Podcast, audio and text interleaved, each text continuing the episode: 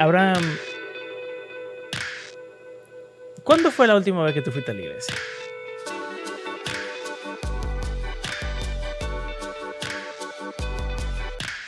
Bienvenidos a este nuevo episodio de Living Word Podcast.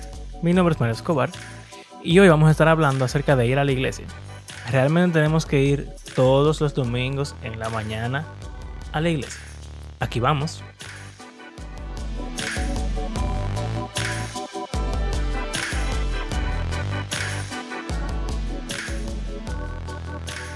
Al El culto, de, domingo. al culto de los domingos. Ah, tú estás yendo ya.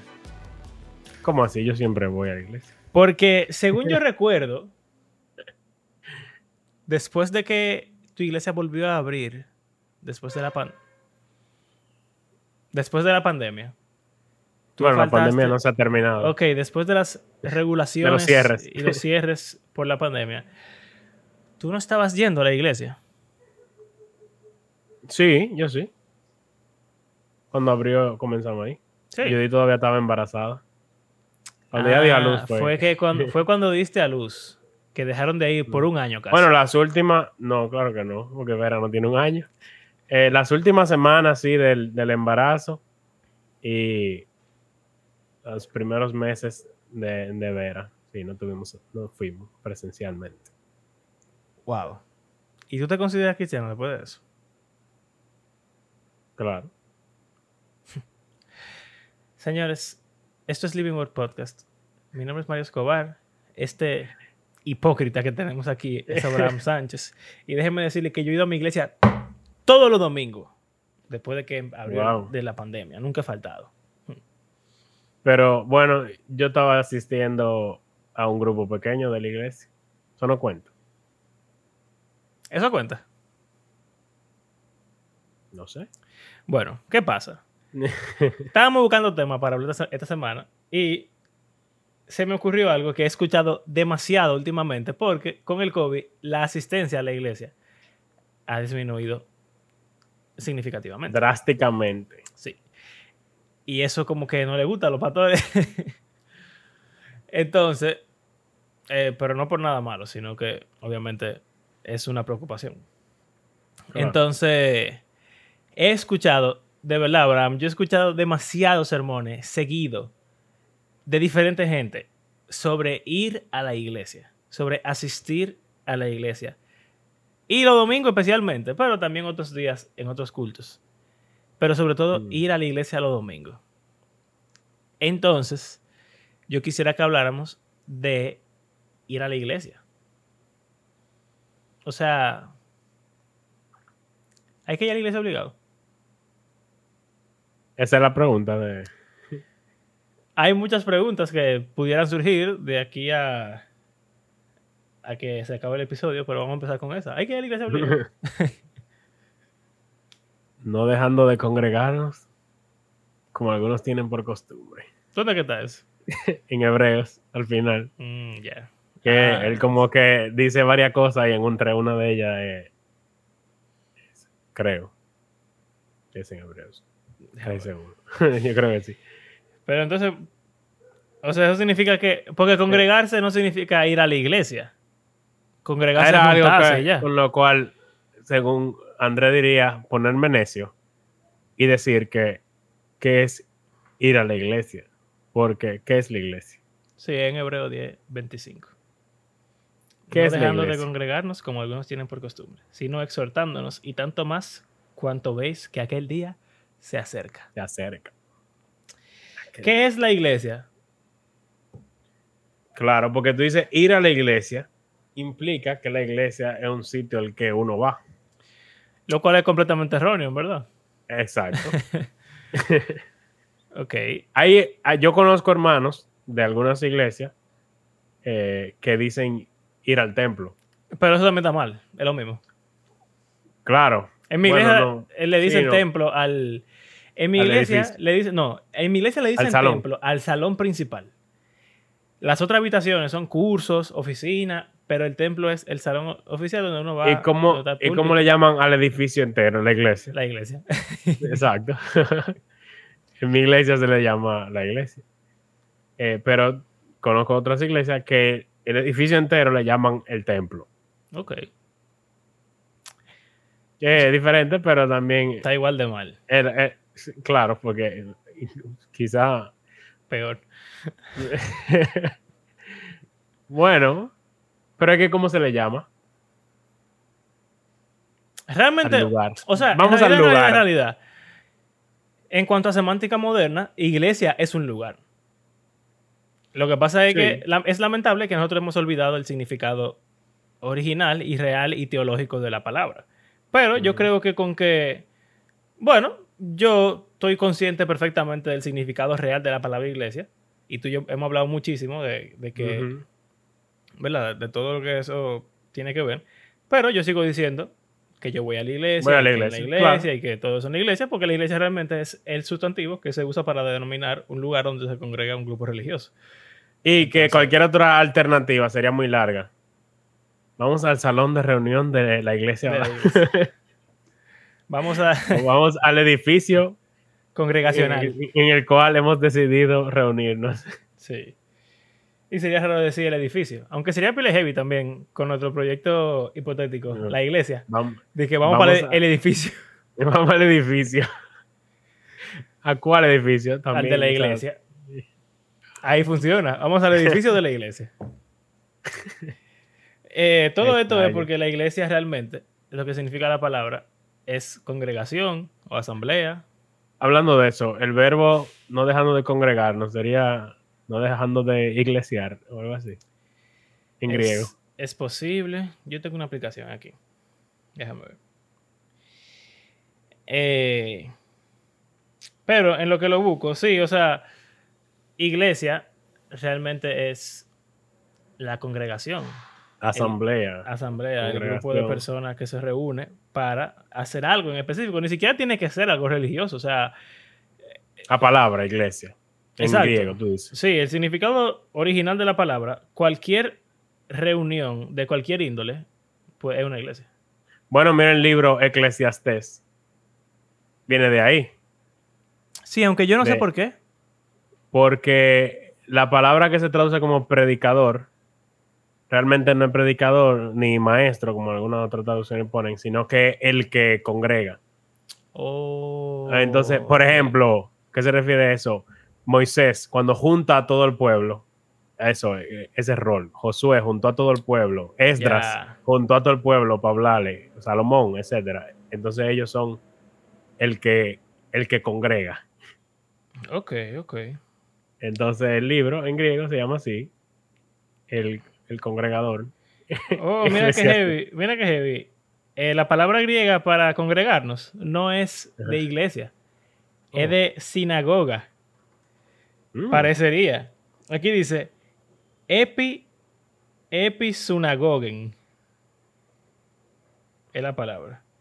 Y dice que el Strong Interesante. 1997 eh, episunagogai, que es una reunión y de viene de episunago, una colección o una reunión. ¿Qué O significa sea lo que sinagoga, sinagoga tampoco tiene, no, no tiene que ver con los judíos entonces. Oh, qué heavy. O sea, Tiene que ver con lo mismo, básicamente. Exacto, es lo- es Congregar. idea. Qué heavy. Mm. Oh, entonces cuando Pablo dice sinagogas de Satanás, es una asamblea de Satanás. Es, una iglesia del diablo. Mm, Interesante. En Apocalipsis. Qué heavy. Entonces, Estamos aprendiendo aquí con ustedes. sí, también. ¿verdad? Eh, o sea, todo esto para decir que no, realmente la expresión correcta no sería decir vamos a la iglesia, sino reunirnos con la iglesia. Porque la iglesia... Y eh, cabe destacar que la iglesia no soy yo, ni es Mario, ni o sea, no es algo de individuos, sino que es un colectivo. Exacto. El grupo es la iglesia. Y va muy relacionado con la idea de templo. Sabemos que el templo en el Antiguo Testamento, que fue el sustituto del tabernáculo, es donde moraba la presencia del Señor. Literal. Obviamente, tú puedes decir, bueno, pero Dios no estaba en el templo. O sea, porque un templo no lo puede contener. Sí, Salomón no, lo dice y es bien paradójico, verdad. pero estaba ahí. Incluso se veía un fuego arriba y un humo y una cosa que era interesante. Y solamente en el templo moraba la presencia del Señor. Y cuando se va a Israel al exilio, la presencia se va del templo. En el libro de Ezequiel se ve. Y cuando se vuelve a construir en el templo, por ejemplo en Esdras, o el que hizo Herodes, nunca volvió la presencia eh, del Señor. Sin embargo, luego de la ascensión de Jesús, Él le dice, recibiréis poder cuando venga el Espíritu Santo. ¿Y qué sucede en Pentecostés, diez días después? Ellos, el Espíritu Santo viene y el fuego se ve arriba de ellos, igual que como el fuego se ve arriba del templo.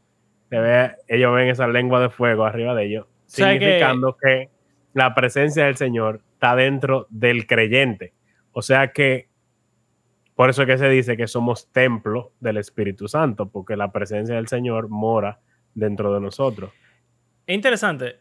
Cada uno individual es el templo del Espíritu, Exacto. pero no, no cada uno individual es la iglesia. Exacto. Eh, pero lo que iba a decir es que, eh, por lo menos a mí me pasó, no sé qué tan común sea esa experiencia para los demás, que por mucho tiempo yo pensaba que las lenguas de fuego tenían que ver con hablar en lengua. Y yo he visto imágenes también. de lenguas, o sea, el órgano eh, bucal, la lengua, eh, prendía en candela. Dibujitos En que verdad, hablándolo, hablándolo ahora fue como que me salió así natural, pero como que yo no lo había pensado mucho de La esa palabra forma. lengua es lo que significa es ascuas o una llama pequeña. No tiene nada que ver con la lengua de hablar. Eh, Lo que pasa es que el pasaje habla de lengua y ahí Exacto. no habla de lengua, la- entonces lo como conecta. Pero nada, entonces, eh, hemos como que nos hemos desviado bastante. Bueno, Eh, pero- No, ese- Pero Pero- también hay un sentido de que la iglesia, o sea, o- aunque somos templo del espíritu individualmente, hay muchísimas veces que se usan metáforas o analogías de la iglesia como un cuerpo o como un edificio, en el cual cada uno es un bloque del Exacto. templo, vamos a decir, órgano. un ladrillo o un órgano en un cuerpo. Entonces, él lo dice Pablo, el ojo no puede decir, ah, yo soy el ojo, no te necesito y salirse del cuerpo y vivir por sí mismo. O sea que eso lo vamos ahora a traer de nuevo a la conversación de ir a la iglesia. O reunirnos con la iglesia. Pero entonces lo que, lo que me pasa es que con cambiar la expresión para que sea la expresión correcta, siento que cambiamos el significado de lo que se está diciendo. Porque yo no siento que cuando yo escucho a, a los predicadores diciendo que hay que ir a la iglesia, ellos se están refiriendo a congregarse con el pueblo de Dios en cualquier contexto, porque realmente no hemos definido ningún contexto en el cual debería ser. Eh, para mí, lo que yo siempre entiendo es que ellos están pensando que el contexto que dice ese pasaje de Hebreos, que no dejen de congregarse, es específicamente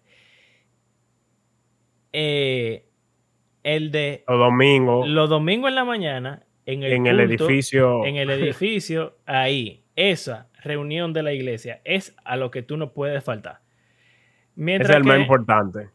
no, O no es que es el más o sea, importante, no, no, no. No, es yo digo así, es que ese, ese Es que, es que importante no es la palabra correcta, men. Es que es, ese es el obligatorio. Ese es, eh, es, es casi como que si tú no vas a ese, tú estás en pecado. Incluso tú estás rompiendo el mandamiento de no guardar el sábado. En cierto modo. Sí, bueno, esa es la- se- una se- anécdota que te tengo, que tú la, la sabes ya más o menos, pero después pasaron más cosas en el chat de Mm. YouTube. Pero, exacto, o sea, mira hasta qué niveles llegamos de decir, el domingo es nuestro nuevo sábado. Y por eso tú tienes que ir, y eso es un mandamiento de Dios, y el que no va el domingo a la iglesia en la mañana está casi en pecado, tú, oye, que le tiran muchísimo. Mientras que si es simplemente reunirte con cristianos, lo cual sería ya hacer una reunión de la iglesia, eso pudiera pasar en cualquier contexto, en cualquier lugar. Sí, pero yo diría que hay que ah, tener un propósito como específico, porque yo puedo, bueno, yo vivo con mi esposa y mi esposa es cristiana, y ya yo me estoy congregando con la iglesia. Claro, claro. O sea, o con un grupo de la iglesia, vamos, nos juntamos a ver una película. No es nada malo, es bueno. Incluso eso en cierto modo cuenta como comunión. Eh, pero Claro, totalmente. no es, quizá no cuenta como congregarnos. porque depende del propósito. Claro. Pudiese ser que veamos una película y entonces hablemos sobre el Señor y adoremos y etcétera, que quizás es el ideal de que cuando cristianos se reúnen, adoren al Señor. Yo me imagino que... Aunque, obviamente, no siempre eso debe de ser, porque hay un momento para todo. Claro, pero me refiero Eh, como que hasta la película que tuviste, tú puedes decir como que, wow, Sí, eso me claro. pone a pensar en cómo, tú sabes, gente súper espiritual que No sé de quién hablas. siempre tienen como una enseñanza o algo así. Bueno, pues entonces vamos a ponerlo de esta forma. Los jóvenes que van al grupo de jóvenes se reúnen una vez a la semana entre cristianos, adoran al Señor, tienen comunión, estudian la palabra, oran juntos y en teoría también se, ¿cómo que se dice esto? Se apoyan mutuamente, etcétera. Mm, Eso es congregarse. Entonces los jóvenes pudieran dejar de ir al culto de los domingos y no solamente ir al culto de los de, de jóvenes. Eso es básicamente lo que yo te dije que yo estuve haciendo.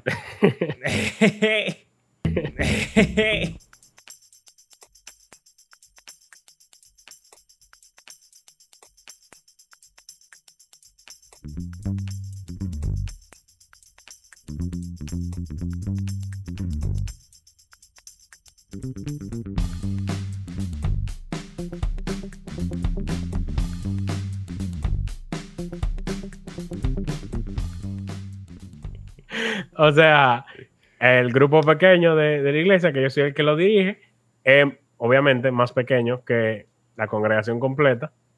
Y Pero yo soy el que lo dirige. Bueno. Y yo soy el que lo dirige. O sea que yo, yo tenía que ir, yo tenía que ir, obviamente, porque si no, el grupo se iba a quedar. Yo no quería seguir por Zoom porque eso no funciona. Sí, y no, no es lo mismo, ¿no? Entonces ya había que juntarnos. Pero oye esto, oye esto. Bueno, yo voy a ir a eso, aunque no vaya al culto los domingos en la mañana. Qué cristiano. Oye, esto. Primero, es que si tú le dices eso a tu pastor o a mi pastor, o a un pastor en general, eso sería una locura. Sería mejor, yo estoy 100% seguro que sería preferible para un pastor que los jóvenes dejaran de ir al grupo de jóvenes y fueran el domingo, a que dejaran de ir el domingo y fueran al grupo de jóvenes. Y uno pudiera Sí, yo creo que lo he oído, lo he oído algo parecido. Entonces, oye, lo que yo estoy pensando, que fue lo que tú dijiste, como que esto es un grupo más pequeño de la congregación. Uno pudiera argumentar de que, ah, tienes razón, que sea preferible ir el domingo porque es comunión con más miembros de la iglesia. Pero yo tengo dos objeciones para eso. La primera es que eso es mentira. Uno, como sea, cuando va a la iglesia los domingos, se junta con la gente que mejor le caen. No es que tú no saludas a los otros, que quizá, no sé, pero, o sea, es obvio que cuando sale- salen del culto, los jóvenes se reúnen a decir tal cosa, a hablar. Pero, pero tú cantas con todo el mundo y escuchas el sermón con todos. Ok, gracias. Y lo otro que quiero decir es que la iglesia local, como se le dice, es un subset de la iglesia universal. Y yo no Sí. oigo a ningún pastor diciendo que sería ideal juntarse con la mayor cantidad de iglesias posible, vamos a decir, empezar a hacer domingo, los domingos un, una iglesia, por su- bueno, Ajá, voy a decir un una conferencia. Una, una cosa conferencia. así. Y que muchas iglesias se reúnan porque ahí hay más gente de la iglesia. Nadie dice eso, simplemente dicen que tú tienes que ir con tu iglesia. O sea que Bueno, En incluso teoría, cuando hay no conferencia, cuando hay conferencia en el fin de semana, o sea, en fin de semana, y, los pastores animan a la gente a que participen de la conferencia, pero el domingo, que la conferencia sigue, dicen que vaya a su iglesia y no a la conferencia ese, o sea, ese día. lo cual es, si la idea es congregarse con la mayor cantidad de personas de la iglesia, eso no tiene sentido. Yo creo que no tiene que ver con la cantidad de personas. O sea, te lo digo porque si la lógica que usaría alguien para decir que sería mejor que los jóvenes dejaran de ir al grupo de jóvenes en vez de dejar de ir al, al culto de los domingos, es por la comunión con más hermanos, pues entonces, si lo mejor es comunión con más hermanos, lo mejor sería entonces hacer algo así, eventos Claro. grandes, con mucha iglesia. Que por lo regular las iglesias no hacen, sino que es algo especial. Eh, creo que, que ese no es un argumento. como- Puede ser, en parte, pero hay otro argumento que tiene peso que quizá no le gusta al protestante hablar de eso, pero la liturgia de un culto, de una reunión de jóvenes, no es la misma que la de un domingo. En el sentido de que es más dinámico, no hay como un tiempo quizá, o sea, como que esa estructura que hay del el servicio o el culto.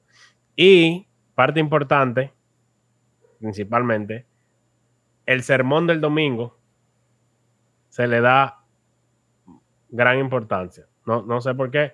O sea, pero el sermón del domingo es una de las cosas de la liturgia que no puede faltar. Y otras dos cosas que en, nuestros conte- en nuestro contexto solo sucede en los domingos, que no sucede en ninguna otra reunión, son las sacramentos o ordenanzas, que son bautismos y cena del Señor.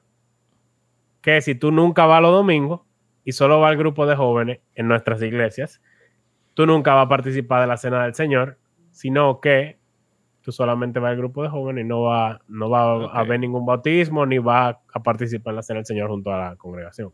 Ok. O sea que en ese aspecto, eh, eso puede ser un argumento que se utiliza. Aunque en mi iglesia no se hace todos los domingos, se hace una vez al mes en la cena del Señor. Y bautismo es menos frecuente porque es cuando haya gente que se vaya a bautizar. Sí. O sea, que los jóvenes pudieran dejar de ir al culto los domingos, excepto el domingo que hay Santa Cena. O- Obviamente, todo esto es para fuñir, señores. Eh, yo creo que es bueno ir los domingos a la iglesia. Claro. Pero, o sea, la idea es como que ponernos a pensar que muchas veces no pensamos eh, a profundidad las cosas que hacemos, o que decimos, o que creemos. Y en verdad sería bueno como que ponerse a reflexionar acerca de estas cosas. Eh, porque uno hasta repite cosas, hay gente que en las redes sociales se pone a, a hablar de cosas y, y realmente como que mientras más uno piensa, es más, más difícil desinformar a los demás y causar divisiones y ser de tropiezo y todo eso. Eh, Yo creo que lo principal de todo lo que hemos hablado es lo que no hemos hablado y es lo del el día de reposo, el sábado. ah, espérate, yo te quería decir algo. Yo sé que tú dijiste de lo de la Santa Cena y los sacramentos.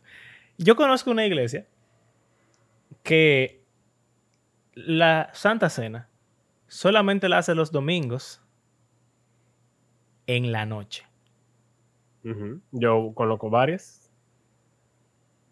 O Y- sea, porque por si no lo saben, hay muchas iglesias, aquí en Estados Unidos creo que también, que tienen dos cultos el domingo, uno en la mañana y uno en la tarde. Ok, noche. exacto. Muy bien. Y entonces en ese culto de la tarde-noche celebran la cena del Señor porque obviamente es una cena, no un- una comida. Entonces, Y no es, también conozco iglesias que lo hacen así en otro momento, por ejemplo los miércoles, pero es un culto especial y como que se le dice a la gente, señores, este es el domingo del mes que vamos a hacer la cena, vamos a venir todo el mundo y se llena. Que bueno, sí, o sea, mi- el punto al que voy es que en esta iglesia que quiero mencionar, que no voy a decir su nombre obviamente, hay como un, como algo no dicho, como una microagresión, por falta de mejor término, de que si tú no vas al culto del domingo en la noche, tú no participas de la Santa Cena. Y el, como que la percepción es que tú, por ser irresponsable con el Señor y no ir el domingo en la noche, entonces tú estás perdiendo de la bendición de la comunión de la cena. Sí, ha- hay veces que, bueno, hay veces no. El culto de la noche tiene menos asistencia que el culto de la mañana. Claro. Y, en, y con en razón. toda la iglesia que yo conozco. Claro. Eh, entonces, Hay que dormir algún día. una vez, una vez hablé sobre, sobre moverla, precisamente por eso yo dije, pero si viene más gente en la mañana, ¿por qué no hacemos la cena del Señor en la mañana? Y un- una persona me dijo como que, bueno, pero que ten, aparte de que es una cena y es en la noche, ok, Eh, El santo almuerzo, vamos a decir. eh, ok. Pero que ya que viene menos gente los domingos en la noche, ponerla en la noche anima a la gente a que también venga en la noche. En mi experiencia, No funciona. eso no funciona porque la misma gente que va todos los domingos en la noche son los que van los Claro. días que hay cena del Señor también. Quizá cuando se más. Cuando se predica de la cena del Señor y la gente comienzan Hay a hacer como una serie de predicaciones, e- en esos meses o días, eh, semanas, hay como un pico más elevado cuando hay cena del Señor, pero generalmente vuelve y cae y se vuelve igual que, que antes. Lo cual es, eh, o sea, te lo digo porque hay una cultura fuerte de que tú tienes que ir a la iglesia el domingo y si no, tú estás mal, porque tú eres menos espiritual o tú estás siendo negligente con el Señor y eso está mal. Y usar la cena, o sea, se supone que la cena debería ser el momento en el cual tú convocas a la iglesia, porque es la cena de comunión de la iglesia. Y en mi mente, quizá yo, no sé, soy, tengo una perspectiva errónea, pero yo pienso que uno debería hacérselo más fácil a la gente a que vaya. A la no mayoría. más difícil. O sea, cuando uno quiere hacer una juntadera, un coro con los amigos de uno, una salidera, un cumpleaños, uno busca la forma de que eso cuadre con todo el mundo. Obviamente, si alguien es irresponsable o, o una gente falta, bueno, ni modo. Pero uno busca en, en amor y en ese sentido de compañerismo que se haga en una hora y en un momento y en un lugar incluso que sea céntrico, que la gente pueda ir, aunque sea pasar a saludar.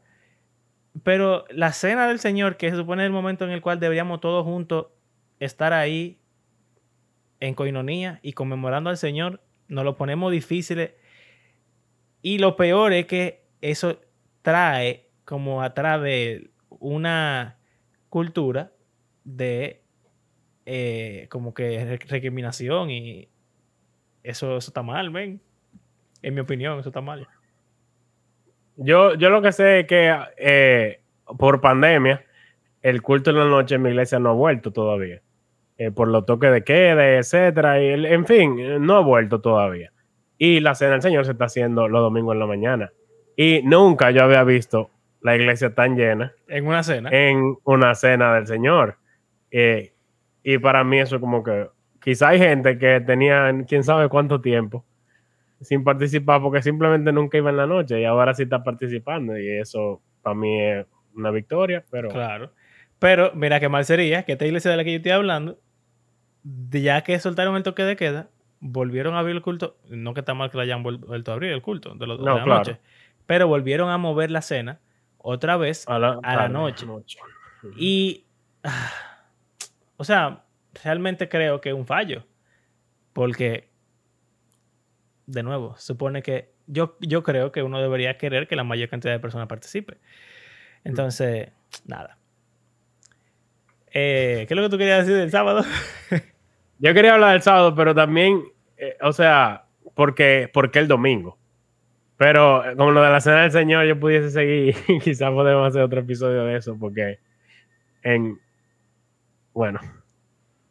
como que la- las iglesias no eran tan grandes como las de nosotros en la iglesia primitiva. Y en hechos, como que hay esa noción de que no se hacía cuando estaban los 3.000 que se convirtieron en el, en el discurso de Pedro sino que dice al final de Hechos 2 que de casa en casa constantemente estaba el partimiento del pan, implicando que ni siquiera era quizás semanal, que podía quizás hasta ser más frecuente, o no sé, pero como que no era como que, ah, no, si estamos en un grupo pequeño no podemos hacer la cena del Señor. Yo he oído eso incluso ser Sí. predicado y no, o sea, no, no he entendido bien el por qué, pero se ha dicho como que tú no puedes acoger un grupo de hermanos y en tu casa Hacer celebrar la cena. cena del Señor. Tú no tienes permiso para eso. No me queda claro, o sea, tengo que preguntar sobre eso, pero en hechos eso es lo que se hacía. Bueno, eh, primero, Creo que tiene que ver con el tener un- una persona ordenada. Ajá, la exacto, palabrita de Andrés. pastor, un- sí. Eh, ¿Qué era lo primero que iba a decir? Cónchale. Del domingo. No, porque quizás podemos se- seguir con esto de la cena y el próximo episodio. eh, pero entonces quizá dañaríamos lo que empezamos a hablar. Claro. Quizás sería mejor hablar de la cena el próximo, el próximo episodio sí. y terminar. El próximo ese- domingo. Ajá, el próximo domingo en la iglesia. Eh, pero para terminar con eso, que yo hice una santa cena con un grupo. y vamos a dejarlo ahí y el, el próximo, el próximo episodio lo, lo compartimos. Y fue muy heavy, en verdad. Y fue raro. Pero nada. Entonces, El domingo. el domingo, ¿Qué pasó el domingo? mira, Jesús resucitó. ok, y por eso nos congregamos los domingos. Para mí eso como que no tiene mucho sentido hablarlo porque Todo el mundo lo sabe. Se supone que todo el mundo debería saber que esa es la razón. Y no es porque el, el domingo es el nuevo sábado de los cristianos. Eso no es nada, no tiene nada que ver. Pero eso es lo que la mayoría de gente cree. Sí, que el domingo es el día del Señor. Como el sábado era el Exacto. día del Señor. Sin embargo, si yo pudiese hablar un chin del contexto histórico-cultural, no sé, ¿qué te, iba a hablar de algo? No, dale para allá. Bueno, en la antigua Roma no había días libres como ahora, que tenemos de que fin de semana. Sí, eso es algo cristiano. Y- que inventó. Y, y piénsenlo, o sea, en una cultura, por ejemplo, agrónoma, como era eh, Israel, eh, que ello era agricultura y ganadería, eso tú tienes que estar trabajando todo el tiempo. Pero tú no puedes decidir que, ah, sábado y domingo me voy a quedar tranquilo aquí, viendo televisión, y voy a ver el lunes qué pasó.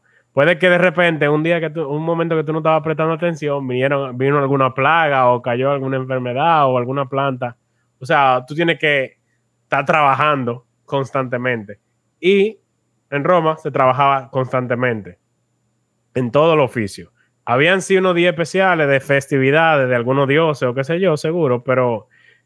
Y sobre todo si tú eras un esclavo, tú trabajabas obviamente todos los días. O sea que los judíos eran algo muy, o sea, chocaban completamente. Incluso eran mal vistos como unos vagos. Claro, porque ¿cómo tú puedes decir que hay un día que tú no vas a trabajar? Cada siete días tú no vas a trabajar. Pero un holgazán, obviamente, sabemos que el Señor dispuso ese día, no solamente de que, ah, no trabajan y ya, sin ningún propósito.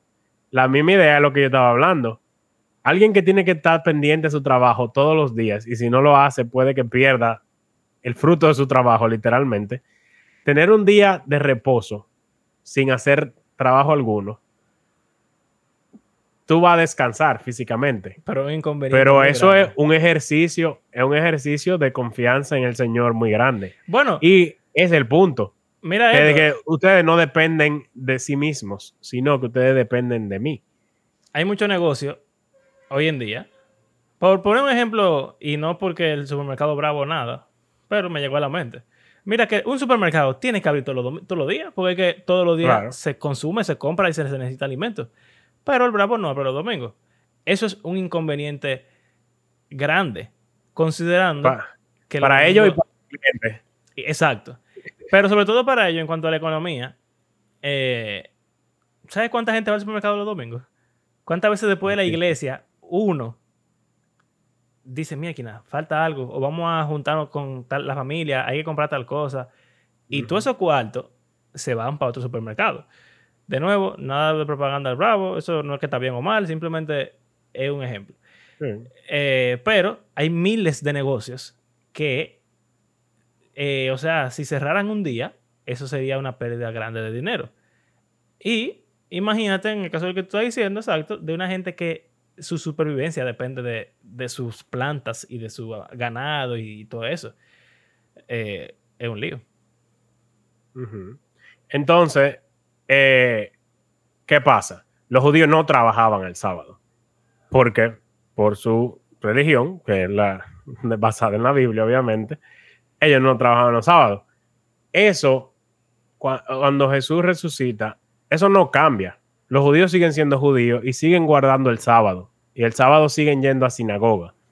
Ahora, ¿qué pasa con el domingo, Día del Señor? La gente trabajaba como quiera. Sin embargo, después de los trabajos, la gente comenzó a reunirse porque era el día en el que Jesús había resucitado, simplemente. O sea que eh, quizá ahí funciona, ahí solo había culto en la noche. sí. Y incluso Pablo habla en 1 Corintios, se puede ver eso, como que algunos llegaban antes, quizá estaban en un estatus social más alto, podían trabajar menos, o quién sabe, tenían turnos diferentes. y decía que comenzaban a hartarse la comida en lo que llegaban nosotros, y cuando ya nosotros llegaban, ya no había comida, y como que la cena del Señor se estaba tergiversando en ese sentido. Pero el punto es, ellos no era como que el domingo era un día de reposo el domingo, ellos trabajaban normal y se juntaban en la noche. Sería más equivalente a, los cultos de, los miércoles. que la gente va después de trabajar y se reúne ahí y después se va para su casa. Y también algo interesante. Los cultos de los miércoles, en mi, por lo menos en mi experiencia, son cultos de mucha más coinonía y comunión que los cultos de los domingos. Porque la gente está chill, no hay esa, tú sabes, porque no es domingo. Esa formalidad, sí, como que. Y sin criticar eso, porque ni modo. Pero esa formalidad, que es buena, en cierto modo, esa reverencia y todo eso, porque el Señor y todo eso que, está en nuestra mente cuando estamos el, domingo en la iglesia, que hasta la ropa que uno se pone es como que la mejor ropa. Pero los miércoles la gente va, bueno, del trabajo, yo generalmente. Eh, sí, yo mira que trabajo en el colegio, tengo la tarde libre, yo voy en t-shirt. Eso es algo impensable un domingo. Ir en t-shirt sería lo mismo que ir en cuero. Entonces, Sobre todo si te toca hacer algo enfrente. Exacto, yo he predicado en t-shirt y, he leído los miércoles, pero sí, bueno, hubo una vez que ya le siento como que suena, suena mal, pero, pero es relajando. Pero pasó. Hubo un domingo que yo fui a la iglesia con uno cross, porque me habían hecho algo en una uña. Y, y el pastor me, me preguntó, de que, ¿te pasa algo en el pie? Que si yo cuánto. De nuevo, todo bien, eso es, normal. Eh, y yo como que sí, que tengo una uña mala, que si yo cuánto. Ah, está bien, está bien. Pero mira, la preocupación de que tú no tienes unos zapatos sí, le llamó, llamó la atención, sí. Eh, pero los miércoles la gente va, se queda un ching más, hablan, llegan temprano, los que llegan temprano, porque salen temprano del trabajo, lo que sea, y hay un ambiente como que mucho más afable. Y, ¿Qué es yo? Quizá el que no puede ir el domingo a la iglesia, si va el miércoles, se lleva algo mucho mejor. Yo conozco alguna persona que eran así, que trabajan por su cuestión de trabajo, no iban los domingos, iban los miércoles, y, y ese era su culto, o sea, ese era su, no tenían de otra. Porque aunque vea la transmisión, la transmisión. Sí, y eso es algo que yo le doy eh, a favor a nuestros pastores. Critican mucho a esa gente que se queda nada más viendo transmisión y no van a la iglesia. Ahí no hay comunión. Ahí no hay nada. Tú puedes mejor. Es lo mismo que estaba haciendo esto, oyendo un podcast. Exacto. Mejor pon el podcast y oye a dos tigres hablando. Eh, es lo mismo. Lo que tú necesitas es tener comunión con la, con la iglesia, con tus hermanos en Cristo. Eso, eso sí creo que no, no necesariamente, quizá no semanal, o debería ser más, en verdad. Exacto, se juntaban diario en hechos. Obviamente, eh, hay, situaciones de transporte, trabajo. Sí, cultura también, era, un tiempo diferente en el mundo. Pero como sea, eh, uno debería buscar la forma. Mira que ahora, con la vida tan ajetreada que uno lleva, en el caso de tu grupo de jóvenes y del estudio bíblico que tengo en mi casa, eh, lo hacemos quincenal. Aunque el grupo de jóvenes de ustedes está como cambiando eso, pero el punto es, hay veces que es difícil mantener una reunión toda la semana por X o Y razón. Pero uno lo pone quincenal y ya, mira, la gente no falta y lo tiene pendiente, lo tiene presente y así da tiempo de hacer otras actividades, incluso eh, juntarse también en otro momento, quizá ir a la iglesia, en hacer otra cosa o eh, si son amigos, juntarse con los amigos a chelchar nada más, no un contexto eh, de estudio. O sea que hay muchísimas formas en las cuales uno puede tener comunión con el pueblo congregarse. del Señor y congregarse. Que no necesariamente significa ir a la iglesia el domingo en la mañana.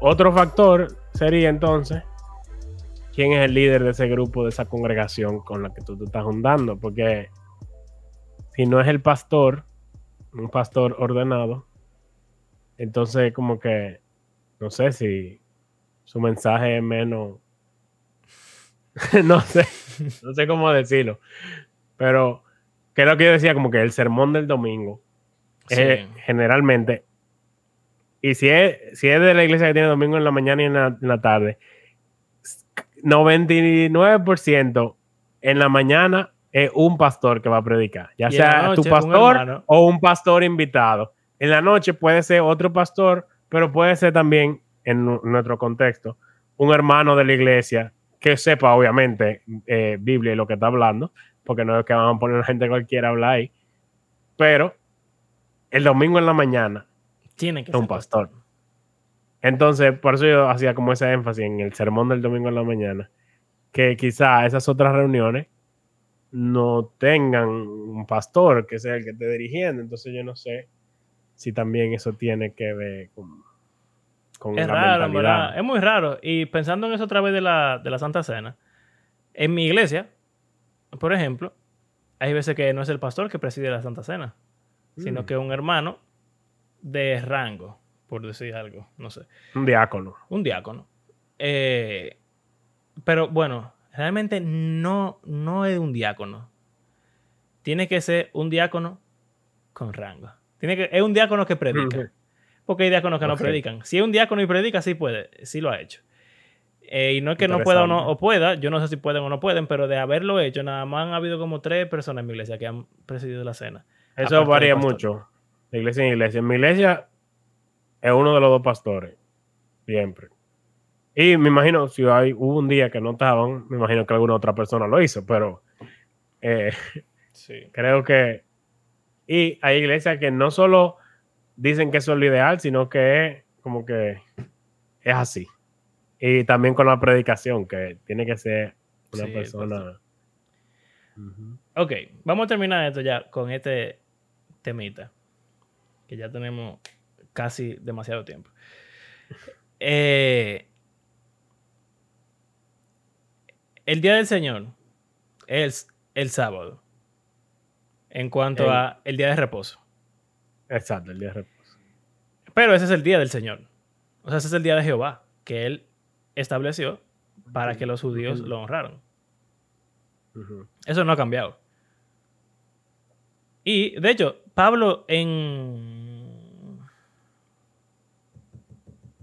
No me acuerdo en dónde. Pablo dice, en, en Hechos, en Hechos, cerca del capítulo 20 por ahí, Pablo vuelve a Jerusalén y se reúne con los hermanos y ahí le vuelven a mencionar lo que pasó en Hechos 15 de la, del concilio de Jerusalén y de que ellos le dijeron a los hermanos gentiles que nada más eh, dejaran de comer comida a los ídolos, inmoralidad sexual, etc.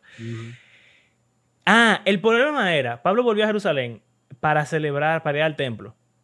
Era la Pascua, yo creo. Y... Oh, él había hecho un voto, él tenía que ir a hacer Exacto, ofrenda. Y no sé cuál fue, si fue Santiago o quién, le dijo que había un problema de que los hermanos judíos estaban criticando a Pablo porque ellos decían que él había dejado el judaísmo y estaba desacatado en, cuanto a la ley de Moisés, que comía carne, que no eh, guardaba el sábado, etc. Y Santiago le dice que él tiene que ir al templo. En una de las razones es para demostrarle a ellos que él sigue guardando la tradición judía. Y entonces eso te deja ver que en realidad Pablo parece que, yo diría que Pablo no, no guardaba al 100% de las tradiciones judías, por lo que uno puede leer en Romanos sí. y en Corintios, pero él seguía guardándolas de cierta forma, o por lo menos cuando la gente lo veía, cuando los judíos estaban ahí. Él estaba con los judíos. Bueno, incluso él iba a sinagoga los sábados. Y ahí es que él hablaba, ahí es que él predicaba a los judíos. Exactamente. los sábados.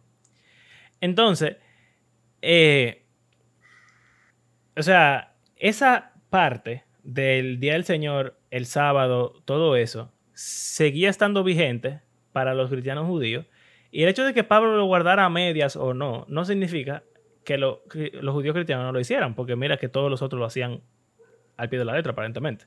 E mismo Pedro, tenía el problema ese con la visión de Cornelio, de que él no, no comía nada que no fuera, eh, que no fuera kosher. Entonces, eso no ha dejado de ser. Hay otra razón por la cual nosotros no congregamos el domingo, y es lo que tú dijiste de que Jesús resucitó el domingo, y es el día que nosotros usamos para conmemorar al Señor. También estaba la razón de que ellos no querían que se les confundiera con los judíos. Y entonces no se querían juntar ni hacer nada similar a los judíos el mismo día que los judíos. Eh, pero a lo que voy es que realmente ver el domingo como el día del Señor no es el movimiento teológico más sabio, diría yo. Si fuéramos a hacer lo más teológico posible, realmente todos los días ya son nuestro día del Señor. Porque Jesús es nuestro, veamos nuestro reposo, nuestro sabbat.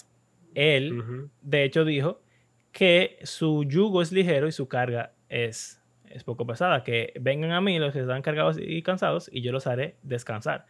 Él es el día de reposo cósmico eh, y, mundial y universal. Y si es así realmente, entonces nuestra idea de qué se hace en el día del Señor, si quisiéramos ver el domingo como el día del Señor, no creo que sea la mejor forma de verlo, como que ir a la iglesia es lo que Dios quiere que uno haga en sus días.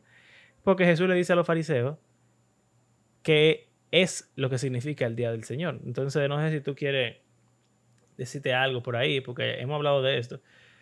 Eh, pero, o sea, como que Jesús enseñaba que el sábado era algo más de hacer, no de no hacer.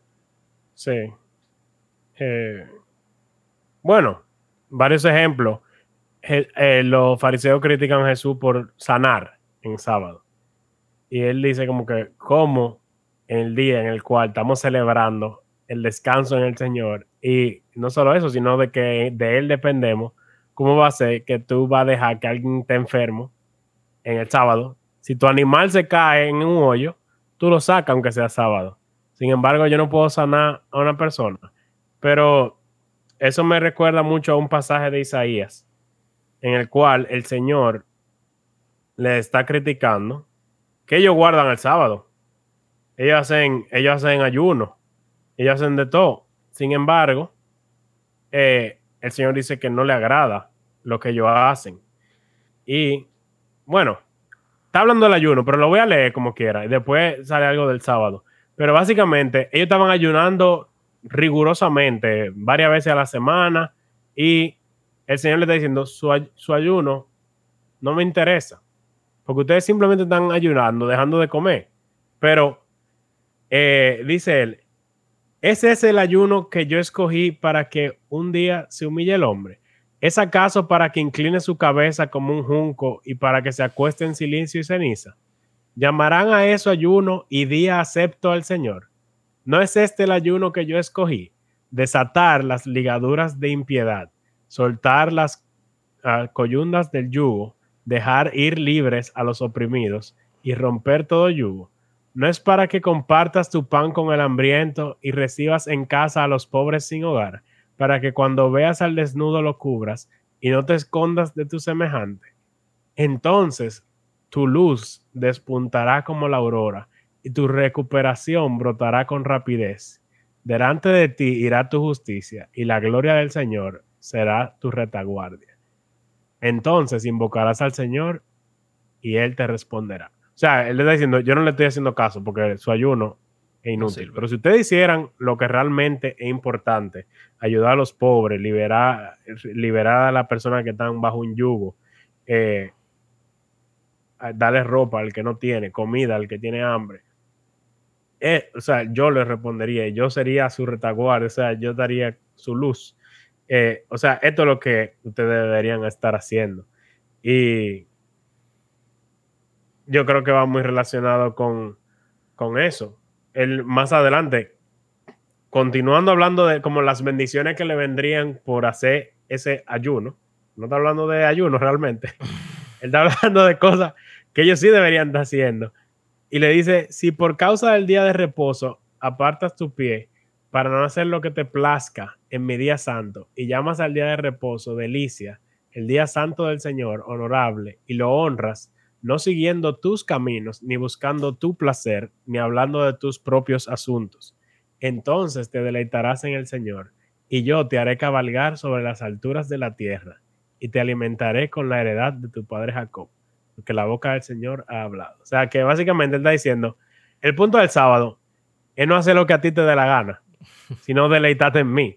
Y deleitarse en el Señor hace que uno, como hablábamos la, vez pasada, no enfocarme en mí mismo ni darme mi placer a mí, sino en ver a quienes están en necesidad, a quienes yo puedo ayudar. Y ese es el ayuno y el día del Señor que Él espera que nosotros guardemos. Si el domingo lo que hacemos es, bueno, aquellos que tienen familia, pelear con la familia para llegar temprano a la iglesia. Todo, todo el que se ha criado en un hogar cristiano o es padre o que padre de familia de un hogar cristiano sabe que ya uno llega el domingo a la iglesia, pero es peleando. Entonces como que desde el principio ya eh, es un ejemplo. Marco Vidal tiene una canción dura que dice eso. Como que sí, guardamos el día del Señor. Incluso alguna gente no trabaja y lo guarda así, casi como el sábado, pero realmente ese es el día del Señor que Él quiere que tú guardes. Realmente ese es el ayuno que Él espera. Creo que eso es un reto para todos nosotros.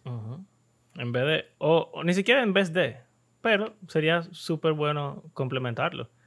Ve a tu iglesia el domingo, porque ese es lo que la cultura nuestra ha establecido. Y es conveniente. Y es conveniente, porque el domingo no se trabaja y hay, no hay tránsito. A mí el domingo es el día que más me gusta ir a la iglesia porque llego de una vez.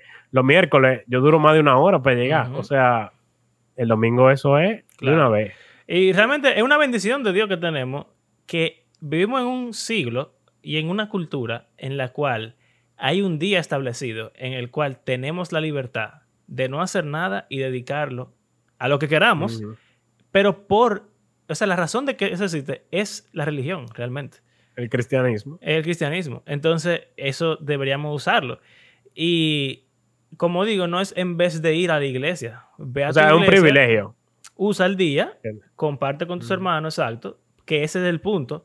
Ve a tu iglesia a juntarte con tu iglesia eh, y a tener comunión y aprovecha cualquier otra oportunidad, sea grupo de jóvenes, estudio bíblico, miércoles, lo que sea que tú puedas eh, aprovechar eh, para, reunirte con tu iglesia, pero qué heavy sería que también el domingo o cualquier otro día uno hiciera alguna obra de caridad, uno aconsejara a alguien, uno se preocupara por... Eh, no sé, mira, hay gente que, por ejemplo, los domingos le dan bola a los hermanos que no tienen carro. Y eso es una obra grande. Eh, y ayuda mucho a la gente. Porque darse ese viajecito a pie de una hora o lo que sea, es un trote. Y no solamente la gente de la iglesia, puede ser alguien en la calle. Entonces, eso, en realidad, en realidad, en realidad, basado en lo que tú acabas de leer, es más importante que asistir a la reunión del domingo, sí o no. Yo creo que lo más importante sería priorizar congregarte con la iglesia. En cualquier contexto que sea, gracias a Dios que tenemos el domingo para hacerlo. Y al mismo nivel, o quizás mayor, servir al Señor amando al prójimo de la iglesia y de, y de fuera. Y eso yo creo que es más importante que ya la iglesia los domingos. Claro. Pero vaya a la iglesia también. sí, sobre, todo el hecho de que si no, quizá no hay otra oportunidad para hacerlo. No hay que aprovecharlo. Em, fue un poco más largo de lo que planeábamos. Quizá la próxima semana hablemos más de la Cena del Señor y esa operación clandestina que hizo Mario. eso fue bacano, eso fue bacano. Pero nada, esto es todo. Eh, eh, ah. Vaya, a su iglesia mañana. Váyanse. Oh, sí, hoy, es sábado, en la mente de nuestros oyentes. O sea, vaya a su iglesia. No digan que Abraham y Mario le dijeron que no vayan a la iglesia. Vayan a la iglesia. Pero, reconociendo que hay algo más grande. Algo más grande que la iglesia. Está aquí. Que es eh, ok, el cierre. Gracias por acompañarnos en este episodio. Les recordamos que hacemos este podcast porque creemos que la Biblia es un libro que está vivo y que tiene el poder de Dios para transformar a sus lectores y también todo el mundo.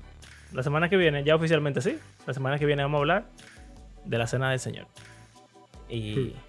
Qué, qué es, o bueno, de cómo Sí, uno de en nosotros general. eh, la, la profanó en su casa.